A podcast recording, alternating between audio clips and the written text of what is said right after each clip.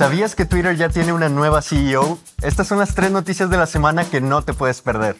Noticia número 1. YouTube Shorts ofrece cada vez más dinero para sus creadores. Un estudio que incluyó a más de 2.400 creadores reveló que los creadores están ganando cada vez más dinero gracias a YouTube Shorts. Los creadores que se analizaron ganaron en total durante febrero 114 mil dólares. Pero esta cantidad creció hasta los 198.400 dólares en marzo. Estamos hablando de un crecimiento de 75% en un solo mes. Al mismo tiempo, la cantidad de creadores que ganan dinero gracias a YouTube Shorts creció un 485%, pues en el mismo reporte, durante enero, 129 creadores ganaban dinero, pero esta cantidad aumentó hasta los 755 en marzo.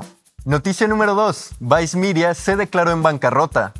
Vice Media, la empresa de medios dedicada al público joven, solicitó la protección del capítulo 11 para bancarrota.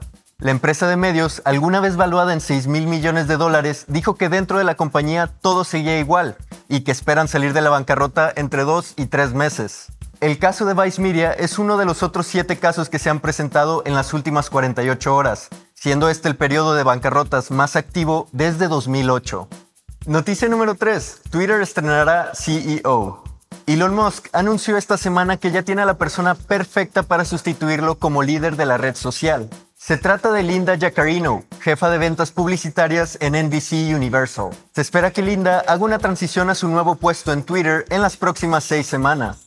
La nueva CEO de Twitter es reconocida dentro de la industria por encontrar nuevas y mejores maneras de medir la eficiencia de la publicidad, una de las áreas más afectadas dentro de Twitter desde que Elon Musk tomó el control en octubre.